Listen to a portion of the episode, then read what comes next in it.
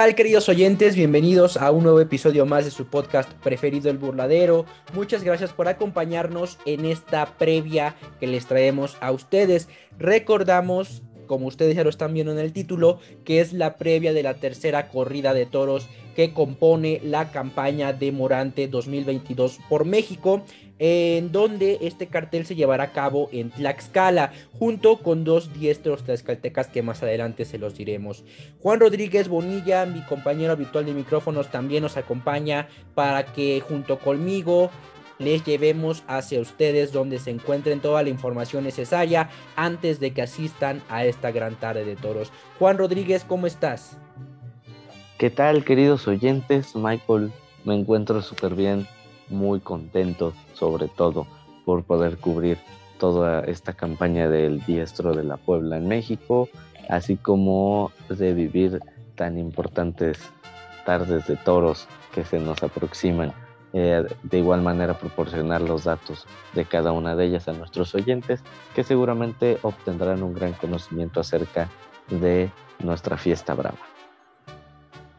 Así es, y esto también es un objetivo del podcast y también sembrar mucha más afición. El cartel de este próximo domingo 16 de enero del año en curso 2022, con el que rematará Morante su campaña, será eh, en Tlaxcala a las 4 y media de la tarde, en donde el cartel está compuesto por Uriel Moreno el Zapata, Morante de la Puebla y Sergio Flores, donde se lidiarán seis ganaderías de Tlaxcala. Estará presente Rancho Seco, Montecristo, Piedras Negras, De Aro, Reyes Huerta y La Joya. Como ya es tradición, vamos a hablar de los matadores que estarán presentes en esa tarde para que ustedes tengan un poco más de noción sobre las personas que eh, se vestirán de luces y que ustedes van a ir a ver. Vamos a comenzar con Uriel Moreno Macías, mejor conocido y anunciado hacia la afición como Uriel Moreno el Zapata, un matador de toros nacido en Emiliano Zapata, Tlaxcala, el 21 de diciembre de 1974. Se presentó en la Monumental Plaza de Toros, México, el 12 de julio de 1992, con el novillo serranito de la ganadería de Riaño. Alternó con Gustavo Jiménez y Joel González. Su alternativa fue el 11 de mayo de 1996 en Puebla, Puebla, en la Plaza de Toros El Relicario, teniendo como padrino a Eloy Cavazos y como testigo a Miguel Espinosa Armillita Chico, con la ganadería de Reyes Huerta. Su toro se llamó Heraldino. Su confirmación fue el 26 de diciembre de 1999 en la Ciudad de México, en la monumental Plaza de Toros México, teniendo como padrino a Rafael Ortega y como testigo a José Ignacio Uceda Leal, con la ganadería de Huichapan con su toro llamado Tuzo. Juan, háblanos del el protagonista de esta campaña 2022 del maestro Morante de la Puebla. Por supuesto, el maestro Morante de la Puebla, como ya lo sabrán, que seguramente escucharon en nuestros episodios, anteriores, perdón, su pasión por el toreo comenzó a los 5 años, a pesar de que venía de una familia no taurina. Su aprendizaje fue en escuelas taurinas, no fue en escuelas taurinas, sino que en el campo abierto, aprendiendo de aficionados toreros de la zona. Debutó con picadores el 16 de abril de 1994 en lo que es la, la ciudad de Guillena, Sevilla. Esto con novillos de Carlos Núñez. El debut como novillero en Madrid lo realizó el 23 de abril de 1995 con un novillo de Jiménez Pascuau. Tomó la alternativa el 29 de junio de 1997 en Burgos. Su padrino fue César Rincón y ejerció como testigo Fernando Cepeda. La corrida que se lidió en esa tarde fue de la ganadería de Juan Pedro Domecq. En esta tarde logró tocar pelo y cortar una oreja a cada uno de sus toros. Debutó en Sevilla como matador de toros en la predilecta Plaza de Toros, la tan afamada Real Maestranza de Caballerías de Sevilla, un 21 de abril de 1998. En esta presentación cortaría dos orejas. Confirmó su alternativa en la Plaza de las Ventas el 14 de mayo de 1998. Esto teniendo como padrino a Julio Paricio y a Manuel Díaz el Cordobés como testigo. Morante de la Puebla, un torero muy importante a nivel internacional que siempre genera muchas expectativas en todos los carteles que está anunciado y este cartel no es la excepción sin duda. Sergio Israel Flores García, mejor conocido como Sergio Flores, un matador de toros, nacido en Apizaco, Tlaxcala el 17 de abril de 1991. Debutó como novillero en Apizaco el 3 de febrero de 2007. Alternó con Rogelio Sánchez, Angelino de Arriaga y Asael Piedras con novillos de Atlanga. Se presentó en la Monumental Plaza de Toros, México, el 14 de junio de 2009, alternando con, con Salvador López y Santiago Fausto con novillos de José Garfias y Campos Real. Un novillo Kiko de José Garfias. Hizo su presentación en la Monumental Plaza de las Ventas de Madrid el 27 de marzo de 2011, alternando con Esaú Fernández y Emilio Huertas con novillos de los Chospes y Naval Rosal. Novillo fulano de las Chospes fue el que le tocó en esa tarde. Su alternativa fue el 2 de septiembre de 2012 en Bayona, Francia, teniendo como padrino a Julián López el Juli como testigo a Miguel Ángel Pereira. Su ganadería de esa tarde fue la ganadería del Tajo y la Reina. Su toro fue Espejito. Su confirmación en España fue el 6 de junio de 2013 en Madrid, por supuesto, en la monumental Plaza de Toros de las Ventas, teniendo como padrino a Uceda Leal y como testigo a Curro Díaz, con la ganadería de Juan Manuel Criado y con su toro llamado Jareño.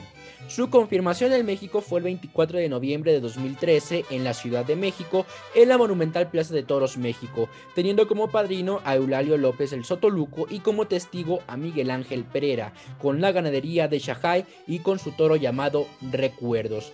Juan, como lo mencioné en un inicio, este cartel tendrá de protagonistas a muchas ganaderías, para ser exactos, a seis ganaderías. ¿Por qué no nos hablas un poco de las ganaderías que estarán presentes ese día?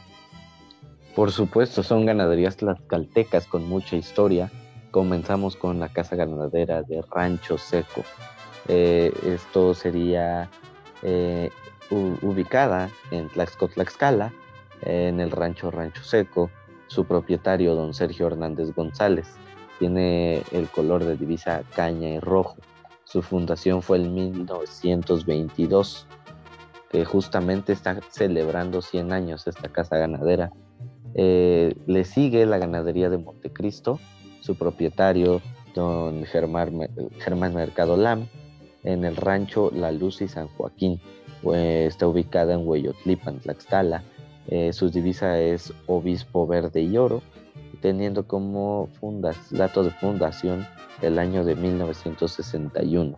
No podría faltar en este cartel la emblemática ganadería de piedras negras con su propietario don Marco Antonio González Villa en el rancho fracción de la ex hacienda de San, Mateo Huizicolotepec, eh, ubicada en Tetla, Tlaxcala su divisa color negro y rojo, eh, teniendo como fecha de fundación el año de 1874, una de las ganaderías madres de nuestra República Mexicana. Otra emblemática ganadería es la Casa de Aro, teniendo a su propietario don Antonio de Aro González, del rancho La ubicada en el rancho La Laguna en Tlaxcala, su divisa tabaco y oro, eh, teniendo como dato de fundación el año de 1966. La ganadería de Reyes Huerta tampoco puede faltar un hierro muy importante en Tlaxcala. Eh, su propietario, don Reyes Huerta Ortega, eh, está ubicada en el rancho ex hacienda de Ajuluapan, en Ixtamaxitlán. su divisa es blanco, rosa y carmín. Su fundación en 1900 48. Eh, cerrando este concurso de ganaderías estará la ganadería de La Joya, eh, su propietario don José Antonio González Snaurrizat, eh, está ubicada en el municipio de Atlangatepec, en el rancho San Martín. Su divisa es turquesa, amarillo y blanco. Su fundación fue en el año de 1998. Michael, ¿qué te parece si nos cuentas un poco acerca del clima que es un factor que influye bastante en las tardes de toros. Así es, Juan, un protagonista más en las tardes de toros, que es el clima. Y para este domingo 16 de enero eh, estaremos a 19 grados centígrados con una mínima de 3 grados centígrados por la noche, con un cielo parcialmente cubierto y con vientos de hasta 15 kilómetros por hora. La humedad tendremos una mínima de 46% y una máxima de 57%. Lo más recomendable es que vayamos abrigados porque como sabemos en esta época del año pues la sensación térmica es un poco pues más baja y el frío se siente un poquito más. Oye Juan, la verdad es que Morante va a rematar muy bien en esta tierra tan taurina que es Tlaxcala, con dos importantes toreros eh, mexicanos y por supuesto tlaxcaltecas. ¿Tú qué opinas de este cartel? Sin duda un cartel muy bien rematado, con mucha variedad y muy distinto a lo que últimamente hemos estado viendo, ¿sabes?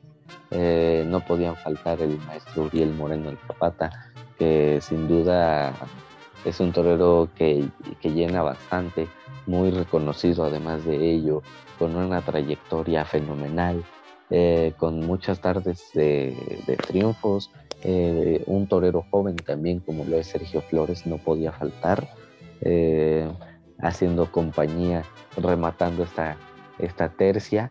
Es un torero que igual le ha dado mucho de qué hablar y la combinación de las ganaderías tlaxcaltecas sin duda alguna es lo que le pone también un sabor especial a este cartel.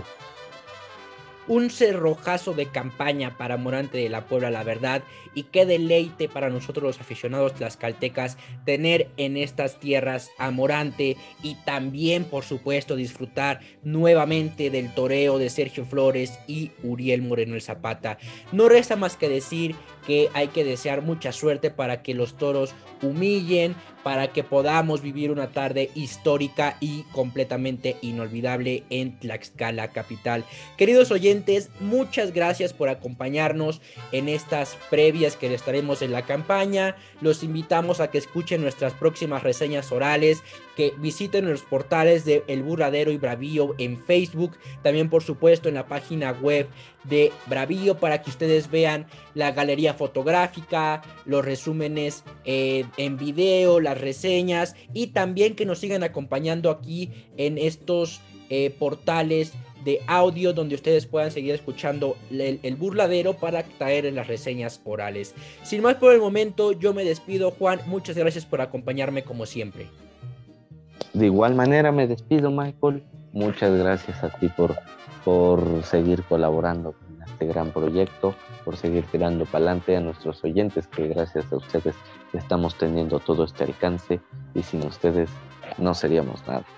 Eh, les mando un fuerte abrazo a la distancia y cuídense mucho. Hasta la próxima. Hasta la próxima.